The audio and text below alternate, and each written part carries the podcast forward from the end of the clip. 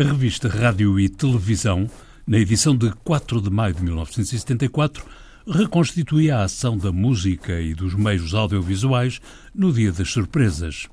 Nenhuma surpresa, afinal, em novembro de 1967, os que andavam mais atentos tinham dado pela publicação de O Canto e as Armas, um livro, do poeta Manuel Alegre. E no Canto e as Armas lá vinha o poema Arma, com o catálogo do que cabia ao poema e ao microfone no cenário de uma revolta. Que o poema seja microfone e fale uma noite destas de repente às três e tal, para que a lua estoure e o sono estale e a gente acorde finalmente em Portugal.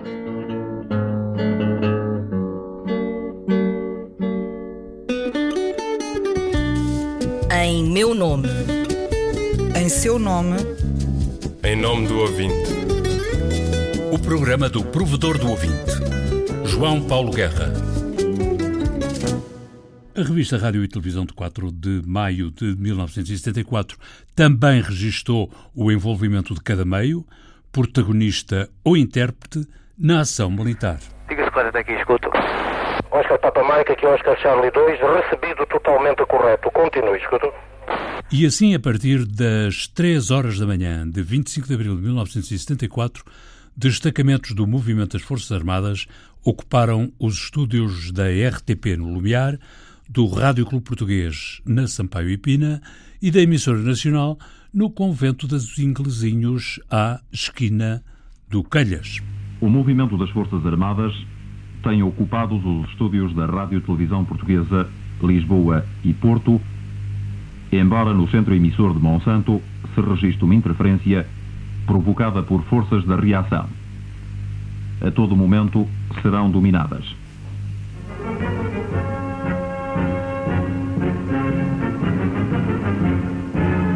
E foi no Rádio Clube Português, a dois passos de Caçadores 5 e do Parque Eduardo VII, que o poema, tal como estava previsto no guião, foi microfone e falou. E é que falou mesmo. Aqui, posto de comando do Movimento das Forças Armadas. Joaquim Furtado, a voz voluntária e original no guião da Revolução de 25 de Abril de 1974, numa edição da manhã seguinte, o século apregoava em manchete libertação de presos políticos, prisão de dirigentes da PIDE. São 22 horas e 25 minutos, reportagem do Rádio Clube Português, assiste-se nesse momento à prisão de mais dois agentes da DGS, bem acompanhados por uma força militar. Acabam de ser revistados e encaminham-se agora para o local onde nós nos encontramos. Mas na edição seguinte, o século escondia na página 7 a imagem do PIDE em cuecas. Era a humilhação do regime e do poder ditatorial, registada na rua António Maria Cardoso, em Lisboa, por Eduardo Gageiro.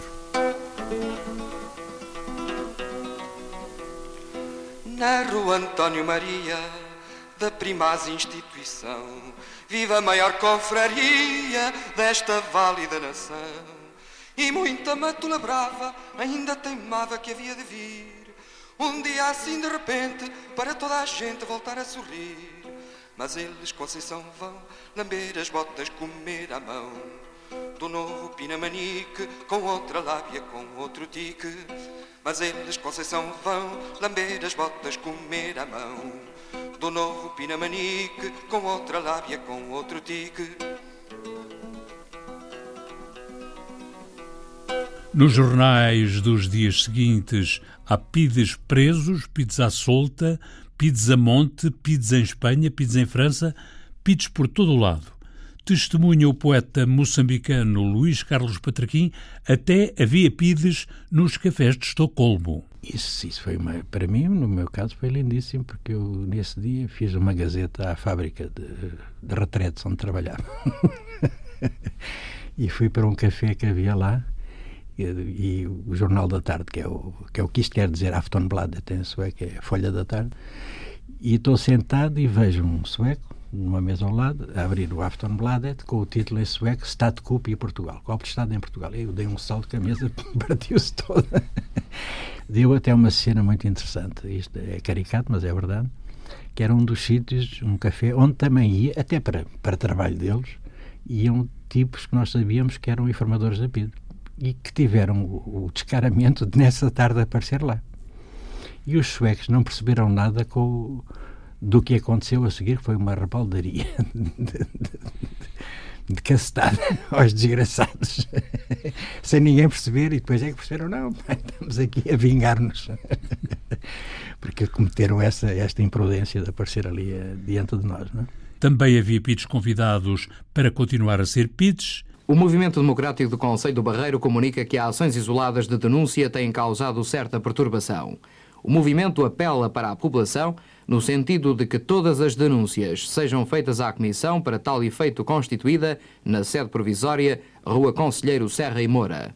O Movimento Democrático do Barreiro esclarece que algumas das aludidas ações têm sido promovidas por elementos estranhos e irresponsáveis que se não identificam com os propósitos do movimento democrático. E até havia PIDs a quem simplesmente a história não dera a oportunidade de serem efetivamente PIDs. E foram apenas PIDs auxiliares, bufos, a fazer o trabalho sujo de pides em fuga apanhados em cuecas. A, a tropa manda-os encostar à parede, revista-os cuidadosamente, mãos encostadas à parede, pernas afastadas. É bom, mais dois. Dá certo aqui.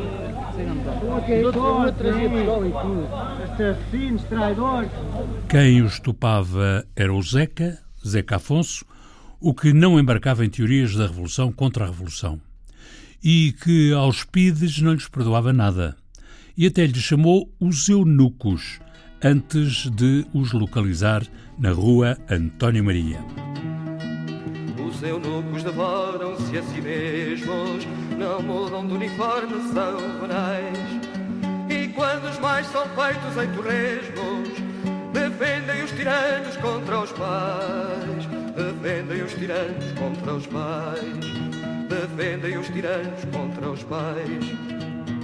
Numa das edições do dia 25 de abril de 1974, o século trouxe em letras garrafais o 28 de maio acabou 25 de abril, mas em editorial o diretor do século, Manuel Figueira, profetizava com pezinhos de lã uma dúbia receita de continuidade renovada.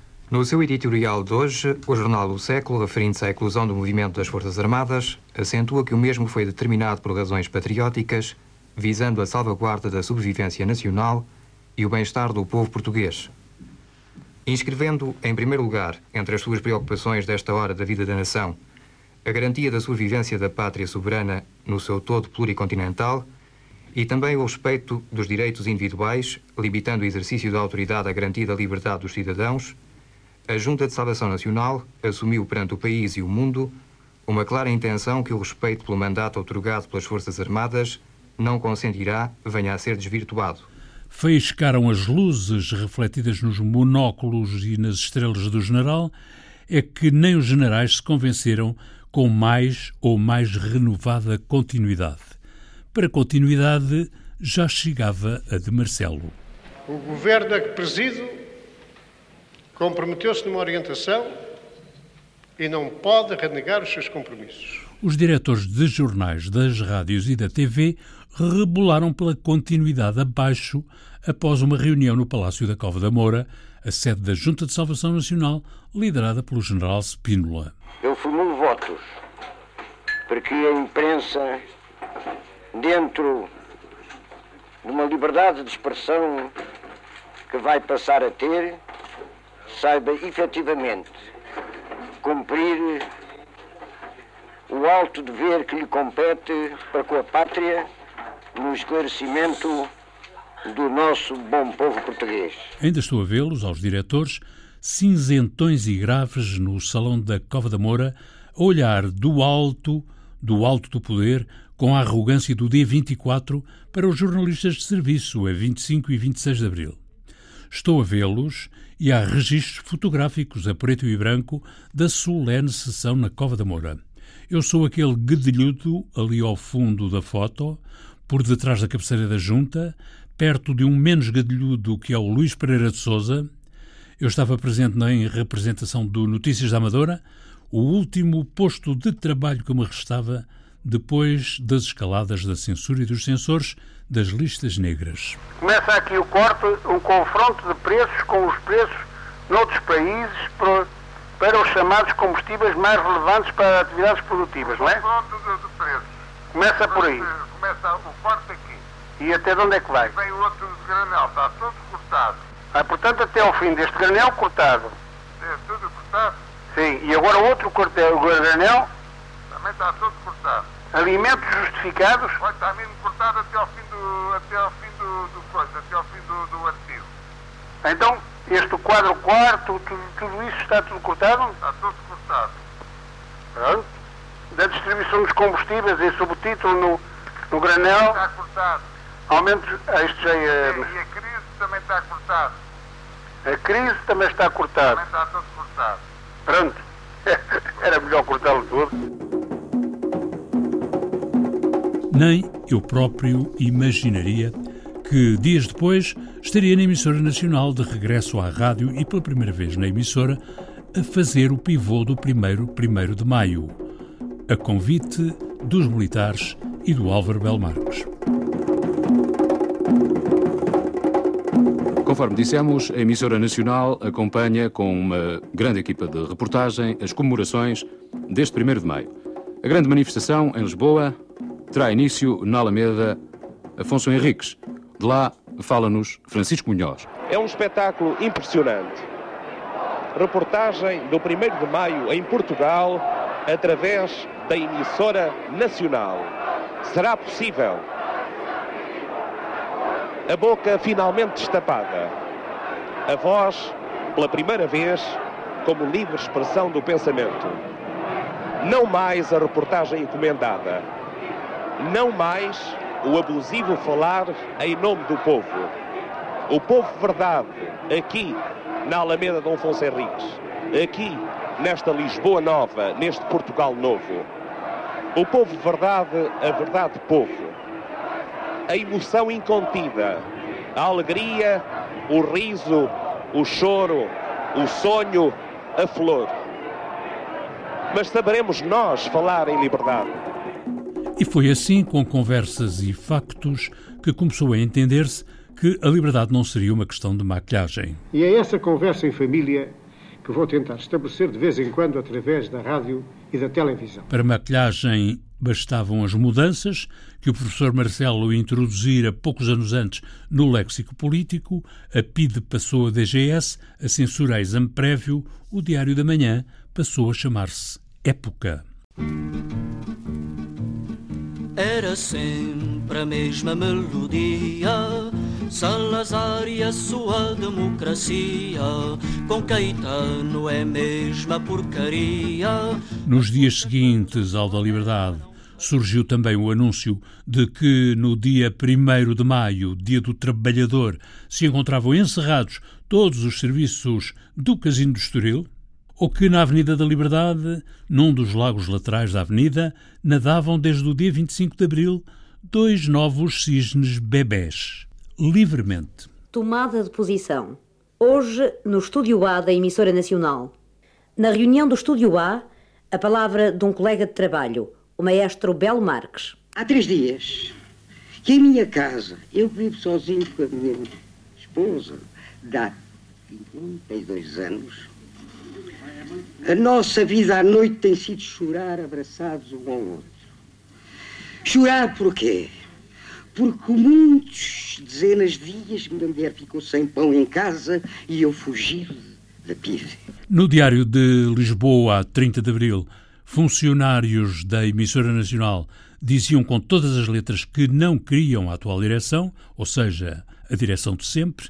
A Comissão ad hoc junto da emissora nacional, nomeada por despacho de 28 de abril de 1974 da Junta de Salvação Nacional, suspendeu a direção e os principais elementos dos serviços de programas de todas as funções que exerciam na emissora nacional. Esta decisão tornou-se imediatamente efetiva, inclusive para o Dr. Clemente Rogério, que ainda se não apresentou à Comissão. E a partir desse momento estalou a contestação nas redações às direções que, mais ou menos docilmente, tinham servido o anterior regime. O Serviço de Noticiários da Rádio Renascença suspendeu os seus trabalhos em virtude de estar sujeito à censura interna. Naquela estação emissora não foi autorizada a transmissão da reportagem da chegada a Lisboa do secretário-geral do Partido Comunista Português, Álvaro Cunhal. Os redatores da emissora nacional apoiam a atitude tomada pelos seus colegas conscientes de que as suas justas reivindicações serão atendidas. Volto à revista Rádio e Televisão do 4 de Maio. Nós, os da tribo da rádio, estávamos todos bem representados no inquérito pelo Luís Filipe Costa. Dizia ele que naquele momento a rádio devia ser uma arma de defesa do programa, divulgado pelos oficiais que comandaram o movimento. E no futuro? Pergunta a Rádio e Televisão. Responde o Luís Filipe Costa em abril de 1964, já lá vão 45 anos, num futuro que desejo muito breve terá que ser realmente um serviço público, através do qual o povo português faça ouvir a sua voz. Luís Filipe Costa, uma voz na rádio antes do tempo. A música do genérico do programa do Provedor do Ouvinte é da autoria de Rogério Charras, interpretada pela guitarrista portuguesa Marta Pereira da Costa e o contrabaixista camarunês Richard Bona. Montagem de Guilherme Marques, ideias e textos de Inês Forjás, Viriato Teles e João Paulo Guerra. Em meu nome. Em seu nome. Em nome do ouvinte. O programa do Provedor do Ouvinte. João Paulo Guerra.